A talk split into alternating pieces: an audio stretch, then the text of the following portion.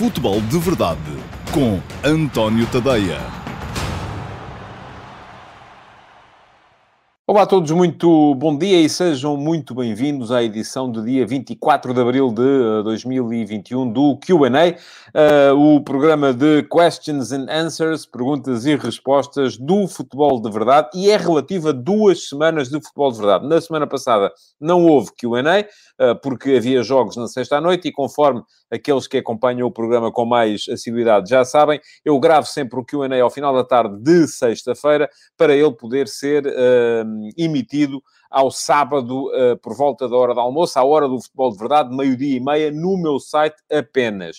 Uh, portanto, havendo jogos à sexta-feira à noite, fica complicado uh, estar a gravar o programa à sexta-feira à tarde e depois poder vir a ser contradito por essa coisa chata que é a realidade. A gente pode imaginar uma série de coisas, mas depois a realidade não colabora e vai no sentido inverso. Portanto, esta semana, como não havia jogos a não ser a, potência, a possibilidade que muitos de vocês já saberão, eu quando estou a gravar ainda não sei, do Estoril vir a subir à primeira divisão através do seu jogo de uh, sexta à noite com o Casa Pia, mas pronto, na Primeira Liga não havia jogos sexta à noite, portanto, aqui está, estou a gravar o Q&A na sexta-feira à tarde, para ele poder chegar até vocês no sábado ao meio-dia e meia, no meu site, antoniotadeia.com, não há Q&A em direto nas redes sociais, embora nas redes sociais depois haja links para quem quiser poder aceder à emissão do Q&A. Vamos então uh, perguntas de duas semanas, conforme já disse, para responder esta semana. E uh, vou começar por uma pergunta que vem do Tiago Monteiro. Olá, Tiago, bom dia, obrigado pela sua pergunta. Pergunta-me o Tiago, que balanço faz da participação do Futebol Clube do Porto na Liga dos Campeões? Não está dito, mas enfim, foi uma pergunta colocada logo a seguir ao jogo do Porto contra o Chelsea. E acha que serve de prova em como será possível a um clube português voltar ao topo da Europa. Ora bem, duas perguntas numa só. Primeira resposta: que balanço faço da participação do Porto na Liga dos Campeões? Foi muito bom. Uh, o Porto esteve em grande nível, ganhou uh, quatro jogos em quatro contra uh, equipas de países que estão ao nível do, enfim, do nosso. Enfim, vamos lá ver, a França está a um lugar à nossa frente no ranking, mas o Olympique de Marselha não é propriamente o maior, uh, a maior potência do futebol francês, um, não está sequer na luta pelo título, onde estão o PSG, o Lyon, o Mónaco e o uh, Lille, mas pronto, é uma boa equipa do futebol francês o Porto ganhou os dois jogos. O Olympiacos, campeão grego, já, já celebrou, inclusive, jogou duas vezes com o Porto e o Porto ganhou os dois jogos. Depois, Conseguiu ganhar um e perder outro contra a Juventus, eliminar a Juventus, que é uma proeza, quer se queira, quer não, a Juventus de Cristiano Ronaldo. Um, e além disso, uh, ganhou um e perdeu outro dos jogos contra o Chelsea da Premier League e empatou um e perdeu outro dos jogos contra o Manchester City. Portanto, fez uma participação muito, muito boa a equipa do Porto. Agora, onde eu não vou é ao nível de otimismo do Tiago, quando ele me pergunta se uh, isto serve de prova em como será possível um clube português voltar ao topo da Europa. Acho muito, muito, muito, muito, muito difícil, para não lhe dizer impossível, porque repare, eu até admito uh, que neste tipo de jogos jogos entre portugueses e equipas, uh, já não vou dizer de primeira linha, acho que seria muito difícil ao Porto eliminar uma equipa como o Manchester City ou, ou como o Bayern de Munique, uh, enfim, porque aí já estamos a falar de um nível superior. Mas equipas ehm, que estão a lutar por estar nos quatro primeiros dos campeonatos ehm, principais, que para mim são os espanhol, alemão e inglês, ehm, já é perfeitamente possível ganhar um, perder outro, enfim, mas uh, para estar, para chegar ao topo, para ser campeão da Europa, ao Futebol Clube do Porto teria que ser uh, uh, necessário eliminar a Juventus nos quartos de fim, no, nos, nas, nos oitavos de final, eliminar o Chelsea nos quartos de final, eliminar depois o Real Madrid, enfim, e aqui já seria muito mais complicado nas meias finais e ainda impor-se numa eventual final contra o Paris Saint-Germain ou o Manchester City. Portanto, hum, volto a dizer aquilo que já disse várias vezes, acho que como está montado neste momento o esquema do futebol europeu, é impossível a uma equipa que não venha dos principais campeonatos da Europa ganhar a Liga dos Campeões. É aquilo que eu acho. Enfim, pode aparecer aí uma equipa que me desminta. O Porto ganhou, foi em 2004, era outra realidade, já lá vão 17 anos. Uh, veremos se daqui para a frente voltamos a ter equipas com possibilidades de o fazer. Eu acho que será muito, muito, muito complicado. Segunda pergunta de hoje, para o Diogo Garcia. Olá, Diogo, bom dia, obrigado pela sua pergunta também. Pergunta-me o Diogo, qual a sua opinião sobre as declarações do Sérgio Conceição acerca da organização do futebol português, mais precisamente acerca das equipas que jogam na Europa. Bom, Diogo. O Sérgio Conceição, para quem já não se lembra, uh, veio dizer que, uh, precisamente como é muito difícil equipas portuguesas imporem-se no panorama do futebol europeu, era importante que houvesse uh, alguma proteção a essas equipas, às equipas que jogam lá fora, no panorama nacional. Depois aquilo que eu tenho a dizer em relação a isso é que acho mal. Sou contra todo e qualquer tipo de protecionismo, até porque íamos criar aqui uma realidade uh, de concorrência desleal dentro de portas. Por exemplo, que culpa tem o Sporting Clube Braga, o Benfica, o Sporting, de o Futebol do Porto estar nos quartos de final da Liga dos Campeões? Se se vai proteger o Porto nos Jogos Nacionais, então isso significa, e digo isto como diria se fosse ao contrário, Uh, isso significa que depois, na competição nacional, essa equipa, só porque está a jogar lá fora, iria passar a ter uh, uh, outro, um nível de proteção que a deixaria mais a cobro de determinadas situações. Eu sei que os holandeses o fazem, e não acho bem. não conheço mais nenhum país que o faça. Acho que às equipas portuguesas que estão nas competições internacionais deve ser possibilitado manter sempre pelo menos as 72 horas de diferença entre os jogos, porque isso é o mínimo. Acho que se houver, vamos lá ver, se houver possibilidade de, mantendo a ordem natural dos jogos, uh, se atrasar um jogo um dia, como se fez, por exemplo, com o Flóculo do Porto uh, no, a seguir à eliminatória com o Chelsea, não foi antes, foi a seguir, em que o jogo do Nacional passou de sábado para domingo, porque o Porto já não ia ter de jogar uh, na terça-feira seguinte, portanto havia essa possibilidade. Acho que sim, acho que se deve fazer. Não vejo razão nenhuma para não se fazer. Agora, tudo o que signifique, por exemplo, atrasar jogos duas, três semanas, um, subvertendo dessa forma a ordem natural do campeonato, já acho mal. Agora, aquilo que acho é que se deve trabalhar, e nisso estou de acordo com o Sérgio Conceição, deve-se trabalhar claramente no sentido de uh, se vir a, a, a uh, melhorar a competitividade interna, de se melhorar as condições para as equipas poderem jogar umas com as outras, um, de se conversar relativamente ao aumento do tempo útil de jogo para as nossas equipas depois não serem surpreendidas quando jogam partidas internacionais. Enfim, tudo isso são coisas em que eu acho que o Sérgio Conceição não tem 100% de razão, tem 1000% de razão e isso devia naturalmente ser conversado dentro do, do, do, do âmbito do futebol nacional. Mais uma pergunta para hoje, já para o Daniel Rocha. Olá, Daniel, bom dia, obrigado pela sua pergunta. Uh, e o Daniel, uh, com a pergunta do Daniel, entramos na temática Superliga Europeia, que foi um tema que marcou esta semana que acabou ontem. Bom, uh, pergunta-me o Daniel: será a Superliga uma antecâmara para definir um critério sobre entre que clubes de topo poderá ou não ser permitido fazer transferências? A proposta de André Agnelli. Ó oh, Daniel, eu espero que não.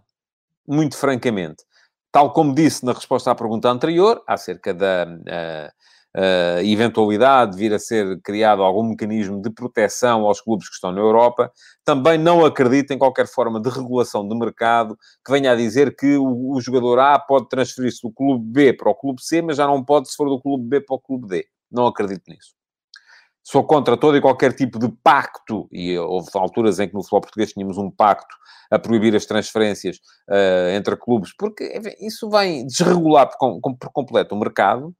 Um, agora, acho, porque acho isto, uh, que uh, o futebol funcionaria melhor se os jogadores ficassem durante mais tempo uh, nos clubes em que são formados. Haveria uh, equipas com possibilidade, equipas tradicionalmente de formação, como o Ajax, uh, que, como o Partizan, como, enfim, algumas equipas portuguesas. isto permitir-lhes ia criar equipas mais fortes e não se verem privados dos seus jogadores logo aos 18 anos. Agora, a questão aqui é que não se pode criar uma lei para uns e não para outros. E vou passar a explicar com que moral é que eu posso vir agora dizer que, uh, por exemplo, uh, o Flóculo do Porto uh, tem o direito a manter o Vieirinha, o Sporting tem o direito a manter o Nuno Mendes, o Benfica tem o direito a manter o João Félix, não os deixando, ou, ou, ou não, não sendo obrigados a vendê-los assim que eles fazem um bom campeonato. Mas depois venho dizer, mas que ao contrário, por exemplo, Uh, se o uh, Joaquim Manuel, uh, acabei de inventar o nome, que joga no Lusitano de Évora, uh, o Sporting quiser ir buscá-lo, ou o Benfica quiser ir buscá-lo, ou o Porto quiser ir buscá-lo, já pode. Não é?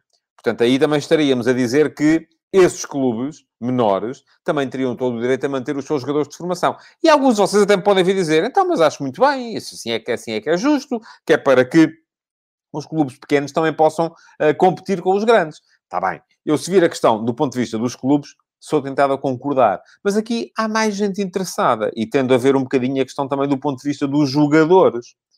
E eu pergunto-vos, será que uh, sem terem acesso a melhores treinadores, a melhores instalações de treino, a melhores condições de treino, os jogadores que nascem nos clubes pequenos de província crescerão da mesma forma como crescem, tendo acesso a todas essas condições para melhorarem? Se calhar não. E, portanto, se calhar estamos aqui a cercear a possibilidade dos grandes talentos serem isso mesmo, grandes talentos. Será que o Messi seria o mesmo jogador que é hoje se uh, tivesse ficado no Newell's Old Boys, uh, em vez de ter vindo para o Barcelona com 12 anos ou 13? Outra, será que o Cristiano Ronaldo seria o jogador que é hoje se tivesse ficado no Andorinha, nem sequer era no Nacional da Madeira, no Andorinha, em vez de ir primeiro para o Nacional, depois para o Sporting e depois para o Manchester United, onde toda a gente diz que foi a entrada no Manchester United que fez dele o super atleta que ele depois veio a ser. Se calhar não. Se calhar não teríamos tido estes dois fenómenos do futebol mundial e uh, teríamos um futebol mais equilibrado, mas com piores uh, uh, jogadores. portanto, tudo isto é muito mais complexo do que parece assim à primeira vista. Mais uma pergunta também tem a ver com a Superliga e vai para o Pedro Miguel Ferreira. Olá, Pedro, bom dia, obrigado pela sua pergunta. E pergunta-me o Pedro se este projeto da Superliga, tal como os jogadores top como Kimmich e De Bruyne abdicarem dos empresários, não será uma tentativa de retirar os atores secundários que levam milhões do futebol. Olha, uh, Pedro, eu, foi das coisas que eu, e foi, acho que foi o único mérito que eu vi não é na possibilidade de uma Superliga, era nesta Superliga. Porque esta Superliga, uh, além de ter sido feita com os pés, ter sido comunicada uh, ainda pior, uh, tinha poucos méritos, porque não era representativa, não era assente no mérito desportivo, portanto, havia, estava tudo mal. Havia uma coisa que estava bem, que era o facto de eu reconhecer razão aos clubes que a estavam a querer organizar, um, no sentido de eles é que assumem o risco financeiro, porque a razão é que há de ser a UEFA depois, que é ao mesmo tempo regulador e uh, a entidade que uh, controla a receita. Ora, isso não me parece bem. Portanto, se de facto aqui a distribuição da receita, eu até posso acreditar que a distribuição da receita feita pela UEFA é justa e até prova em contrário, enfim, vai dinheiro para a formação, vai dinheiro para as federações todas, vai dinheiro... Enfim, há, há, dinheiro da Liga dos Campeões que vai permitir o crescimento de muitos clubes e jogadores em clubes pequenos. Não tenho, naturalmente, provas de que há ali dinheiro mal parado, que há dinheiro que vai parar aos bolsos errados. Não sei. Uh, uh, Suspeita-se que possa vir a acontecer, porque de facto uh, os clubes estão todos a entrar em estado de pré-falência, a UEFA e a FIFA continuam cada vez mais prósperas. Portanto, aqui alguma coisa está a funcionar uh, de facto mal. Um, porque só uns é que assumem risco e os outros assumem a gestão das receitas. Um, se isso seria bom conforme estava a ser uh, desenhado, creio que não. Também creio que não. Da mesma forma que uh, pode-me dizer que uh, não haver empresários a levar comissões entre as grandes transferências pode ser bom, porque vai mais dinheiro para os clubes, ou os clubes gastam menos dinheiro e os jogadores ganham mais, mas ao mesmo tempo também pode ser mau, porque uh, pode tornar o mercado uma coisa completamente desregulada. Eu acho que tudo isto tem que ser regulado um, e não há, não há maneiras corretas de fazer, nem completamente para um lado, nem completamente para o outro. Mais uma pergunta para hoje vai para o José Leal. Olá, José, bom dia. Obrigado pela sua pergunta também. Pergunta-me José como é que podemos pedir justiça na distribuição de rendimentos lá fora se não a praticamos cá dentro. Ora, aí está. Bingo. Acertou no uh, bullseye, no centro do alvo. É isso mesmo. Os nossos clubes têm um bocadinho essa tendência, uh, e eu cheguei a dizê-lo esta semana também, para serem uh, socialistas lá fora e liberais cá dentro. Isto é, Lá fora tem que ser tudo a dividir por todos. A receita é, é, tem que ser justo, porque não é justo ir o dinheiro todo para os grandes e não vir nada para nós. Cá dentro, como são eles que são os grandes, já é uh, laissez-faire, laissez-passer, já é cada um por si, e, portanto, são contra a, a centralização de direitos, porque depois, assim, é eles é que ganham mais, porque eles é que têm a maior fatia de mercado, está bem. Então, também podemos dizer que lá fora é justo que os clubes que são mais reconhecidos internacionalmente recebam muito mais, e eu não acho que seja necessariamente justo. Portanto, ah, eu sou a favor de uma distribuição de receita mais racional em todas as competições. Na Europa e dentro. E não só na Europa e dentro sou a favor dessa distribuição mais racional da receita também entre os diversos campeonatos. Porque depois, uma das coisas que eu identifico, e já identifico há algum tempo, é que é uma injustiça, por exemplo, os clubes que têm a fortuna de participar em mercados pujantes, como é, por exemplo, o mercado inglês, receberem muito mais dinheiro para jogar o seu campeonato do que os clubes que jogam campeonatos uh, menos visíveis lá fora, no estrangeiro, como é, por exemplo, o campeonato português. O Sheffield United, o último classificado e já despromovido na Premier League, vai receber mais para jogar a Premier League do que o, o clube que vier a ser campeão em Portugal por jogar o campeonato português. E isto, enfim, é o que é. É o liberalismo total e absoluto. Agora, não podemos é advogar umas coisas para umas coisas e outras coisas para outras coisas. Sexta pergunta para hoje, para o João Carvalho. Olá, João, bom dia, obrigado pela sua pergunta. Pergunta-me João, qual a filosofia que vai triunfar? A do é preciso mais receitas, do Florentino Pérez, ou do é preciso cortar nas despesas, do uh, Karl-Heinz? Um, parece que é a segunda, não é? Parece que o Rummenigge ficou a rir-se.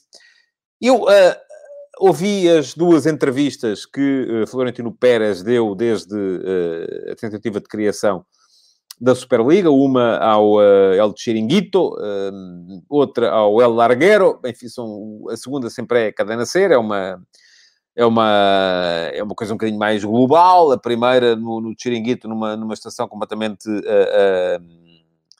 uh, independente, à parte, pouco vista, enfim, não é uma das principais, portanto, foram duas entrevistas em que o presidente do Real Madrid uh, veio de facto defender isto, que é preciso para salvar o futebol, temos que aumentar as receitas. Eu acho que ele está a querer salvar um determinado modelo de gestão, um determinado modelo de negócio que é o único que ele sabe fazer, que é a chamada fuga para a frente, que é estamos aqui com um problema, o que é que fazemos? Contratamos galácticos, vêm os galácticos, gasta-se muito dinheiro nos galácticos, é preciso muito dinheiro para pagar aos galácticos, tem que se aumentar a, a receita, depois aumenta-se a receita, os jogadores ganham mais, eh, é preciso ir contratar mais jogadores, eh, porque estes já não servem, eh, e aumenta-se outra vez, enfim, e andamos aqui em escalada total e em espiral. Portanto, aquilo que o Florentino Pérez verdadeiramente quis dizer quando, quando disse que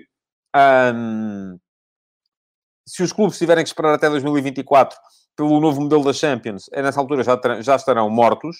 Aquilo que ele quis dizer foi: o meu modelo de negócio não resiste até 2024. Agora, há outros modelos de negócio. Uh, e uh, vão ter que ser esses a vingar, porque uh, a receita, mesmo que seja mais, tem que ser dividida de maneira mais equitativa. E, portanto, é preciso pensar o futebol de outra maneira. Sou muito mais defensor da, do modelo de gestão Bayern, apesar do próprio modelo de gestão Bayern ter motivado ali uma série de uh, problemas, porque se investiu muito em alguns jogadores que depois não foram utilizados pelo treinador. Depois o Salihamidzic já andava chateado com o Ansi Flick, o Ansi Flick chateado com o Salihamidzic, porque um achava que deviam jogar uns, outros achavam que deviam jogar outros. E, uh, na verdade, o Bayern também gastou muito, uh, mas comparado com aquilo que gasta, por exemplo, o... Um o uh, Real Madrid, enfim, não é nada. Portanto, uh, é um bocado isso que está uh, em cima da mesa neste, neste momento. Mais uma pergunta para hoje, vai para o Pedro Medeiros. Olá, Pedro, muito bom dia, obrigado pela sua pergunta também. E pergunta-me o Pedro, também tem a ver com isto, quais serão os jovens que terão a paciência para ver um jogo de 90 minutos em que o tempo útil é muito inferior? Pedro, vou-lhe dizer uma coisa que é aquilo em que eu acredito.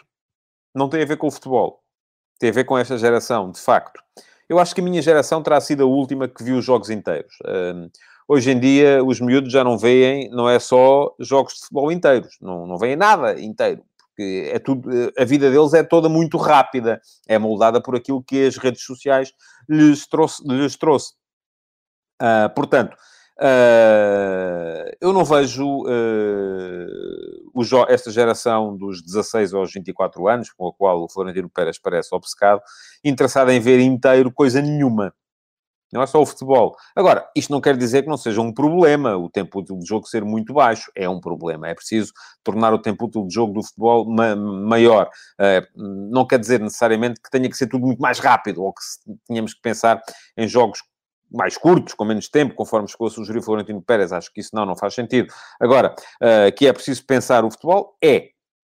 Uh, que uh, este não é um problema exclusivo do futebol, é um problema desta nova geração, também. Portanto, são duas coisas, dois fenómenos que são separados um do outro. Mais uma pergunta para hoje, e saímos do tema Superliga para voltar ao tema Liga Portuguesa. Pergunta-me o Gonçalo Pimentel. Uh, obrigado, Gonçalo, pela sua pergunta. Bom dia também. Acho que é difícil não aceitar a correlação da contratação do Paulinho com o início de quebra de rendimento do Sporting. Uh, e ele depois aqui contesta uma opinião que eu dei no futebol de verdade, uh, quando me diz já houve outros pontéis inexperientes que foram campeões, como por exemplo o primeiro Benfica de Jorge Jesus. Ora bem, em relação ao tema Paulinho, eu já dei a minha opinião no futebol de verdade. Acho que o problema não é o Paulinho, o problema é que o Sporting, a partir de determinada altura, passou a ter muitos Paulinhos, uh, porque deixou de ter jogadores que lhe deem largura, deixou de ter jogadores que lhe deem profundidade e passou a ter, sobretudo, jogadores que lhe dão jogo interior e uh, jogo entre linhas. Portanto, é Paulinho, Pedro Gonçalves, uh, o, o, João Mário, uh, às vezes o Tiago Tomás dá alguma profundidade, mas às vezes joga também o Bragança. Portanto, é, é, enfim, no fundo, a equipa passou a ser pouco complementar. Isto é, a equipa encaixaria perfeitamente o Paulinho, porque à partida eu continuo a achar que Paulinho é a melhor ponta de lança do que Esporar. Um, embora o ideal para o Sporting, de facto, fosse ficar com os dois, porque podia alternar uh, consoante aquilo que os jogos estivessem a pedir, uh, mas o grande problema é que uh, deixou de ter a tal complementaridade. Quanto à questão que o Gonçalo identifica, que tem a ver com outro tema, que é o facto de dizer que o Sporting estaria a vacilar porque não tem no plantel jogadores com hábito de serem campeões e que por isso mesmo a equipa terá acusado um bocadinho a pressão. Uh, e o Gonçalo dá-me o exemplo do primeiro Benfica de Jesus, enfim, não tem nada a ver. O primeiro Benfica de Jesus, Gonçalo tinha Kim e Moreira, que tinham sido campeões em 2005. Tinha o Luizão, que tinha sido campeão português em 2005 e campeão brasileiro uh, um ou dois anos antes. Tinha o uh, Aymar, já campeão espanhol, já campeão argentino. Tinha o Ravi Garcia, já campeão espanhol. Uh, tinha o uh, Nuno Gomes, já campeão português. Uh, portanto, enfim, há, havia ali uma série de jogadores naquela equipa do Benfica que sabiam perfeitamente aquilo que era ser campeão nacional. Uh, isso não acontece nesta equipa do Sporting, onde em Portugal os únicos que já ganharam o campeonato foram mesmo o João Pereira, nesse Benfica de 2005, e já lá vão enfim, 16 ah, anos, ah, e o Nuno Santos no Benfica de 2017, salvo erro, ou 2018, ah, mas onde era um júnior ou um jogador da equipa B que apareceu um par de vezes na equipa principal. Portanto, não tem muito a ver, de facto, com aquilo que se passou no Benfica de 2009-2010, com o, que é o primeiro Benfica do Jorge Jesus. Mais uma pergunta para hoje, para o Rui Rodrigues. Olá, Rui, bom dia, obrigado pela sua pergunta também. Pergunta-me o Rui, acha que a teimosia de Ruben Amorim em continuar a apostar no Paulinho, que nada veio acrescentar à equipa, inclusive acho que veio prejudicar o estilo de jogo e a qualidade do futebol da equipa, não vai custar o campeonato ao Sporting? Bom, Rui, já respondi um bocadinho da pergunta anterior, relativamente àquilo que eu acho da inclusão do Paulinho no 11 do, do, do, do Sporting, portanto acho que o problema não é o Paulinho, é de facto uh, o facto da equipa ter mudado em termos de complementaridade. Acho que faz falta a largura que lhe dava o Nuno Santos. Acho que faz falta mais, com mais frequência o descaramento, o um para um, a profundidade, uh, a finalização do, uh, do Giovane. Um, portanto, acho que sim. Acho que um, o Sporting está ultimamente mais uh, fácil de contrariar porque tornou-se mais repetitivo. Há mais gente a fazer as mesmas coisas e menos gente a fazer coisas diferentes. Pronto, é isso que eu acho. Agora, se isto vai ou não custar o campeonato ao Sporting, olha, pergunto-me daqui a mais umas três semanitas, eu já uh, sou capaz de lhe dizer se custou ou não custou. Agora, antes disso, é mais, mais complicado. Bom, mais uma pergunta para hoje, para o Joel Neiva. Olá, Joel, bom dia, obrigado pela sua pergunta também. Pergunta-me Joel, um, estão o Porto e o Benfica tão juntos contra o caso uh, Palhinha. Uh, acredita que isso vai dar problemas ao Sporting? Uh, Joel, responde-lhe com toda a sinceridade e com a dose possível de segurança e de certeza. Não. Porque o Sporting está perfeitamente escudado em decisões legais que são aquelas que são. Não acredito na hipótese do Sporting poder vir a perder pontos na Liga por causa do caso Palhinha, o que não quer dizer que eu acho que tenha sido uma boa decisão por parte do Sporting contestar o caso como contestou, até porque o Palhinha, no jogo em que devia ter estado suspenso, jogou apenas a ponta final, uh, não foi um jogador absolutamente relevante nessa, nessa partida e, portanto, não, uh, e isso pode, de facto, criar aqui algum capital de má vontade que eu acho que eventualmente pode ter estado já na base também de algumas decisões posteriores. Aí sim. Agora, problemas no sentido da justiça desportiva, sou-lhe uh, tão uh, franco quanto posso, e, e, é total, e é totalmente, uh, e uh, com uma dose grande de segurança, digo-lhe já que não, que não vai haver lugar a perda de pontos, isso é conversa para boi dormir, que é como se costuma dizer, é mesmo conversa para espicaçar audiências, porque é isso que muitas vezes interessa a quem levanta esse tipo de, de problemas. Mais uma pergunta para hoje vai para o Micael Pinto. Olá, Micael, bom dia, obrigado pela sua pergunta também. Pergunta-me o Micael, qual a equipa que, na sua opinião, tem o plantel com maior dificuldade para se manter na Primeira Liga, tirando o Nacional? Ora bem, vamos lá então olhar para, para, para a classificação e para aquilo que são as equipas que uh, estão uh, ainda na, na, no campeonato. Enfim, eu vou-lhe dizer muito francamente, eu acho que o Nacional uh, muito dificilmente escapa já à descida de divisão. Foram muitas derrotas consecutivas e muito dificilmente o Nacional poderá fugir à, à, à despromoção. Acho que vai ser o último classificado, uh, ainda assim distante uh, do resto das, das equipas. Depois, eu diria que o Tondela, com estes últimos resultados, o Gil Vicente com a vitória na luz, o Famalicão também com a forma como tem vindo a crescer e a Bessade, porque é uma equipa particularmente sólida, acho que dificilmente lá vão parar também. Vejo difícil a vida para o Rio Ave, porque ainda vai jogar com Sporting e Porto. Enfim, isto pode ser uh, problemático. Uh, vejo difícil a vida para o Boa Vista e vejo difícil a vida para o Marítimo e para o Farense. Um, se eu tivesse que arriscar hoje, a seis jornadas do fim, eu diria que desce o Nacional e que depois ali entre Farense e Marítimo, um dos dois também vai, vai com certeza lá parar. Uh, sendo que depois o outro poderá ficar no lugar de liguilha. Mas, enfim, às vezes há surpresas e eu não sou uh, conhecido pela minha uh, enormíssima capacidade de prever resultados. Aliás, o Josias Martins está sempre a meter-se comigo, é um dos uh, uh, espectadores assíduos do futebol de verdade, a dizer que eu não sou bom a adivinhar resultados, e não sou de facto, portanto, à partida é isto que lhe posso dizer. Agora, pode correr de outra maneira, como é natural. Bom, mais uma pergunta para hoje, é a décima segunda e vai para o Carlos Gusto. Olá, Carlos, muito bom dia, obrigado pela sua pergunta também. Pergunta-me o Carlos a minha opinião sobre o Beto. Parece-lhe um diamante pronto a lapidar. Beto do Portimonense, é um dos grandes avançados desta liga.